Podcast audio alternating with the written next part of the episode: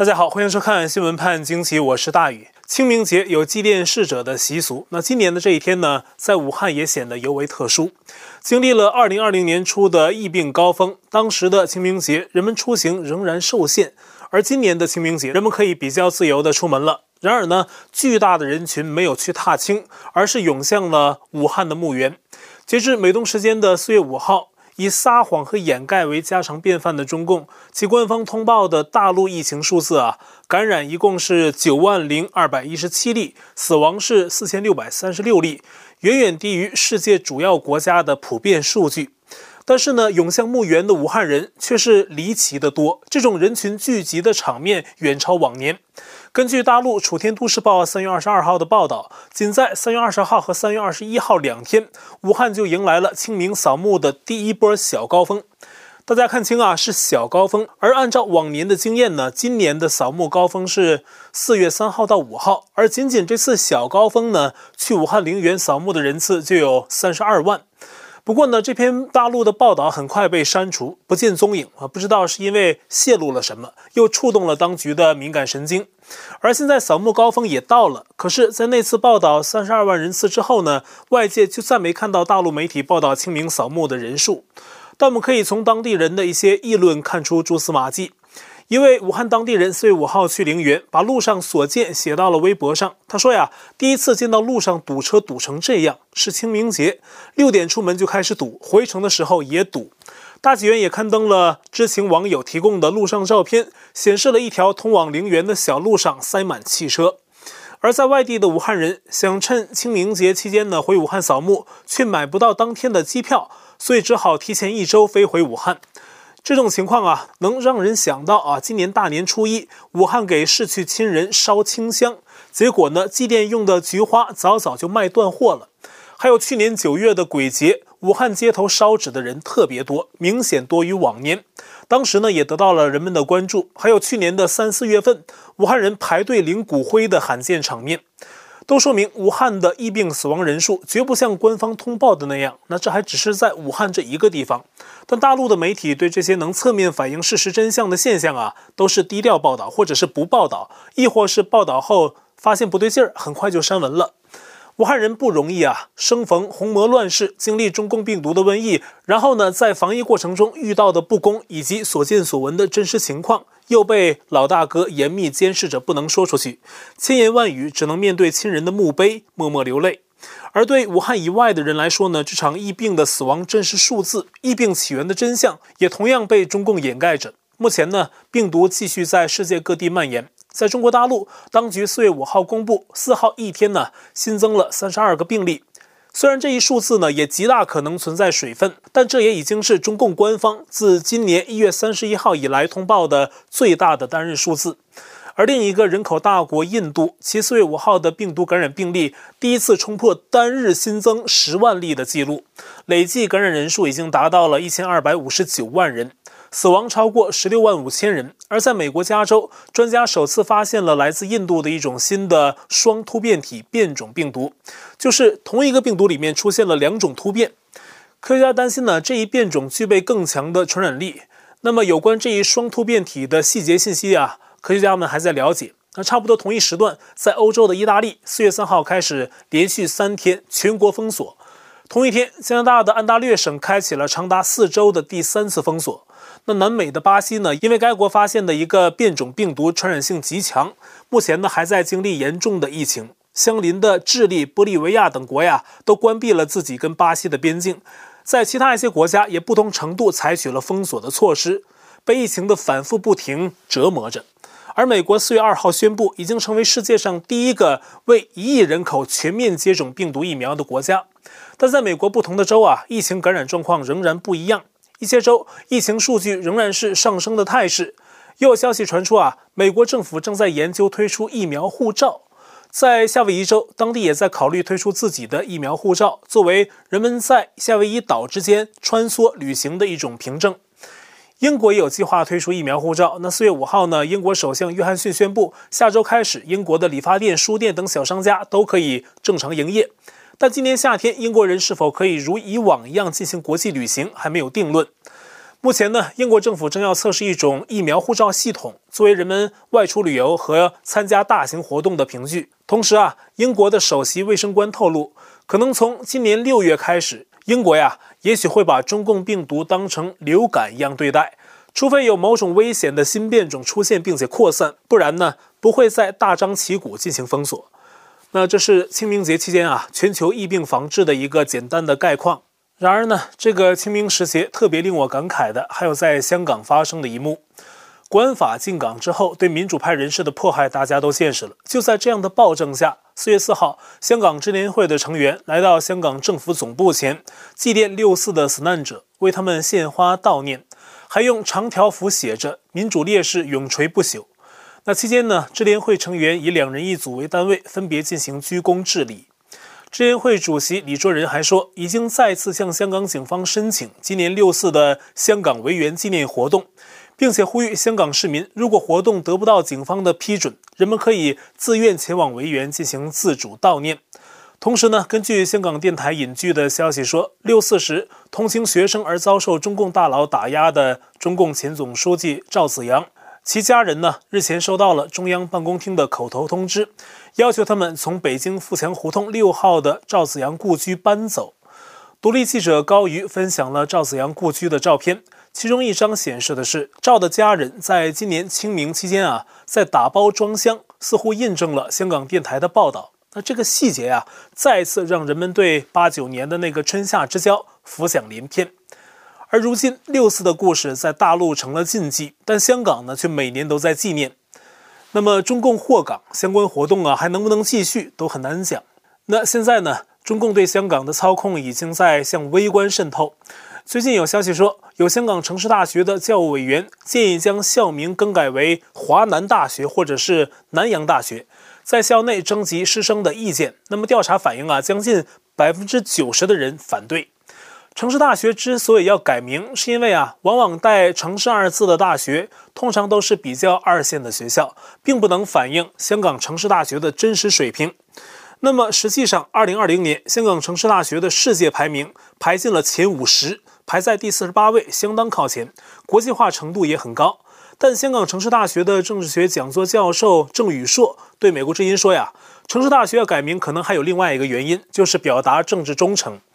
就像前些日子，超过三万香港警察自愿成为粤港澳大湾区警察协会的成员，强化大湾区的概念，弱化香港的概念。而成大如果真的改叫南华大学、南洋大学，去掉香港这个字眼儿。那正好迎合了中共的企图。香港评论人士桑普也担心，如果香港城市大学照这个思路改名，那香港其他的大学，比如香港大学、香港中文大学啊等等啊，以后可能都要去掉“香港”二字。而当局这么搞呢，很明显这是一个去香港化的过程。一开始呢，他们对香港的打压是从现象上打压，然后呢渗透到政策，最后呢地理名词、文化习惯可能都要去异化。从细微处去异化香港人的思维方式，这套东西，中共在统治早期已经在中国大陆搞过了，所以才有今天数典忘祖、认共贼作父的小粉红，政府内外的战狼群体、出卖人格的五毛水军等等。那么说到五毛水军啊，其实应该编入中共的正规军，成为一支名副其实的兵种。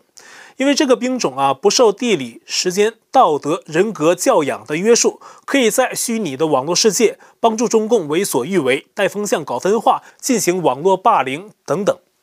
台湾的脸书页新二七部队四月四号刊登了一篇警告文，指出啊，中共五毛以及在台湾发展的粉红网军，继续在台湾岛内打离间战、分化战。根据我的理解啊，他们目前搞离间和分化的形式，就是他们会扮演成台湾蓝营或者绿营的任何一方，用美女头像当账号或者不带头像，然后以爱台反共为旗号，指责对方某某事儿没做到，某某事儿被利用，甚至散播官员贪腐等等可能不实的信息。在留言板下留下大量的奇谈怪论，一些不正常的说法，带动舆论风向，让台湾岛内的民众打来打去，制造岛内的民意分化、对立，还有互相敌视。那中共玩分化呢，就是这么玩的。你是反共的，他也变成反共的；你是挺台、挺香港的，他也是挺台湾、挺香港。你支持川普，他也支持川普；你支持民主，他也支持民主。但是他们做的事儿又对反共。对挺台湾、挺香港、对支持川普、对支持民主起不到什么作用。大多是把枪口对内，瞄准相关意见群体的内部，制造内在的意见分裂，甚至直接造谣，进而让你们互相怀疑，内斗不止，最后内耗到不行，你这个意见团体也就散了。所以呢，我觉得香港抗争者真是聪明啊！反送中期间提出的“兄弟爬山各自努力，不割席”，真的是很有用处。但中共是无孔不入的，还是一定程度上用这种分化战术影响着反送中群体。但最终呢，他也不是靠玩分化打败的反送中，是撕下一切面具，直接耍流氓啊，蛮干，最后呢，才硬性的压制着香港的反抗形势。其实呢，中共也在美国的意见群体中搞分化，也在这么玩。那根据我们刚刚分享的这个脸书帖呀，他在台湾也是持续的在搞这一套，所以大家一定要警惕，你们面对的中共是一条七头蛇，会不断的变换嘴脸，好的、恶的、笑脸的、鬼脸的、奸诈的、卖萌的、装嫩的、扮强的，不管怎么变，最后的目的是要喝你的血。它这样一个妖魔一样的东西，那面对这个东西呢，大家一定要团结。他就怕人们正气十足地走到一起，这是中共最害怕的。像我们刚刚说的，中共既会装嫩喊冤，充当好人啊，好人也会扮强，对台湾问题啊，具体表现是平时统战分化，同时准备着军事入侵。四月五号，又有十架共军飞机侵入了台湾西南空域，后来呢，还有八架飞到了东南空域。台湾国军以战机广播驱离，还有导弹追踪监控的方式进行回应。这是今年以来中共又一次大规模侵入台湾空域，而类似的举动在今年已经非常的频繁。美国国防部的前网络安全战略还有国际事务总监 John Mills 近日接受英文大学的采访时说呀，中共的这种空中的骚扰是入侵台湾的准备战略的一部分。他认为啊，共军飞行员最近几十年从未参加过实战。而针对台湾的两栖作战是很复杂的，所以这种空中的扰动也是共军战略的一部分。我理解啊，就是共军利用这种方式练手啊，练兵，令共军飞行员呢熟悉在台湾上空的空中运作，以及接触到所谓敌军的时候如何反应。所以呢，John Mills 预测，接下来中共还会安排更多的这种对台湾空域的侵扰。John Mills 也指出，共军侵台的时间要比之前美军印太司令预测的六年期限还要早。是未来三年内啊，他说呀，如果侵略台湾的事拖十年，习近平就要下台了，甚至呢拖六年，可能都面临内部的政治危机。那面对国内的压力，习近平会尽早以入侵台湾来转移压力，而且呢，共军拖得越久，对他来讲，台湾也会准备得越充分。但目前呢，John Mills 觉得共军还没有准备好进攻。不过，所有相关各方，他认为啊，都要做好预防局势升级的准备。但中共入侵台湾，除了转移国内压力，还有什么其他原因吗？当然有。张明有次谈到说呀，中共看好了台湾的半导体行业，也就是台湾生产芯片的能力。现在中共从导弹到手机，对芯片的需求异常庞大。仅2020年，中共进口了价值3800亿美元的芯片，占到全部进口物资的18%。跟西方国家竞争啊，芯片成了中共的战略必需品。但同时呢，中共不仅是威胁台湾，它膨胀的野心呢，对周边所有国家都构成了威胁。四月四号，日本防卫省的联合参谋部公布一个消息：中共的辽宁号航母还有五艘护卫舰，一共六艘军舰，通过了一条日本的水道进入太平洋。这会被日本还有美国及其盟友视为一种挑衅。那四月五号呢，日本外相给王毅打了九十分钟电话，警告中共不要进入跟日本有争议的水域，表达强烈的担忧，并且继续就香港和新疆问题要求中共妥善解决相关区域的人权问题。那么四月中旬，日本和德国的外交与国防方面的高级官员还会举行视讯会议，探讨印太地区的问题，重点就是遏制中共的霸权行径。而中共的航母呢，也曾一路从渤海、黄海南下，进入靠近台湾的海域。同时，中共的军机也频频在台湾南部空域出现，航母加战机一北一南，构成了一种南北夹击的态势。所以，中共的这些战术动作也值得相关方面的注意。台湾就有人提出要预防中共南北夹击。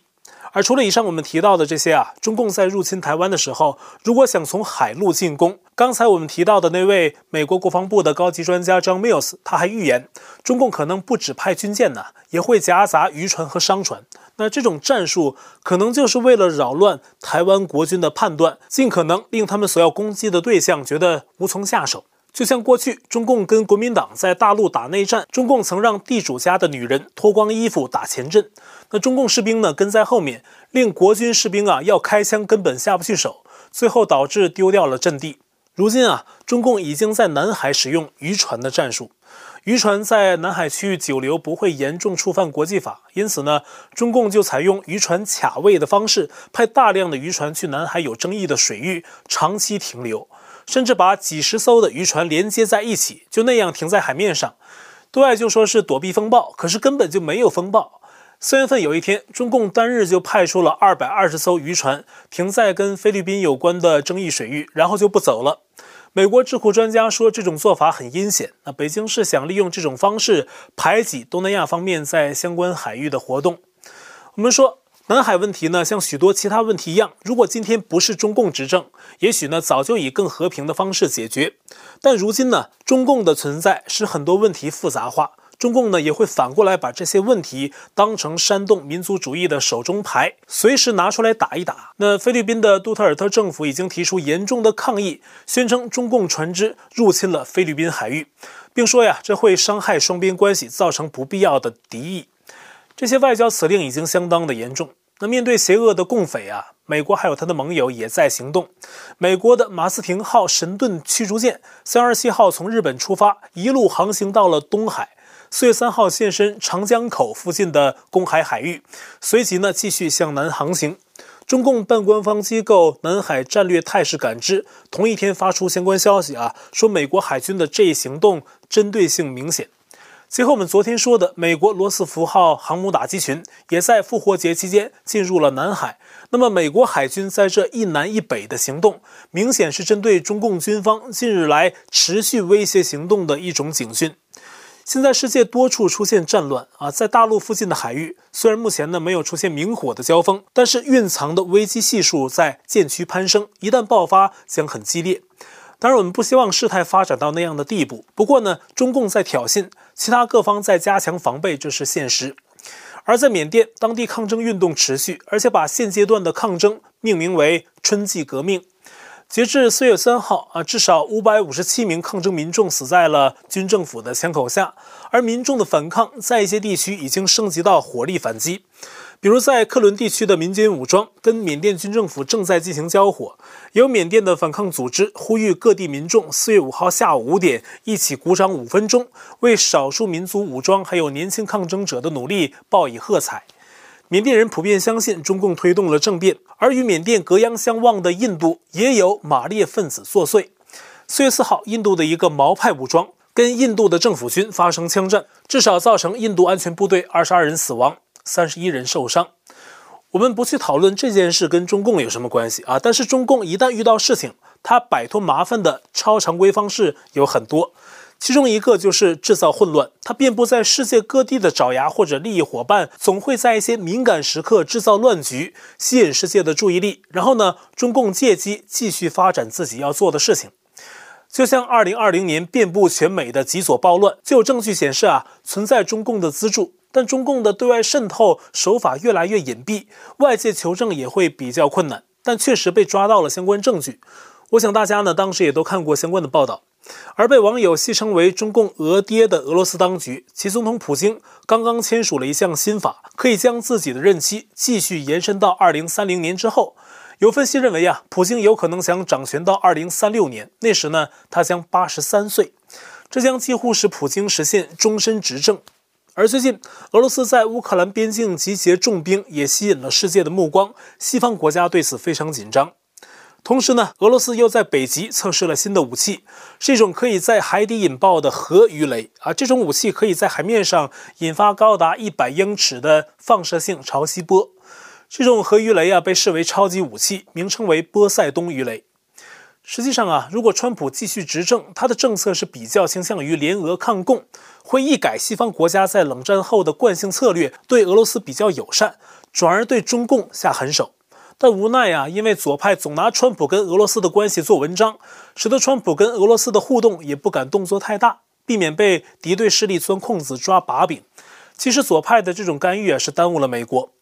但是川普的种种施政虽然被左派所敌视，却在众多的美国人中深得民心。在刚刚过去的海湖庄园复活节晚宴上，有人拍到了川普出现在晚宴现场的时候，在场人士自觉起立鼓掌欢迎，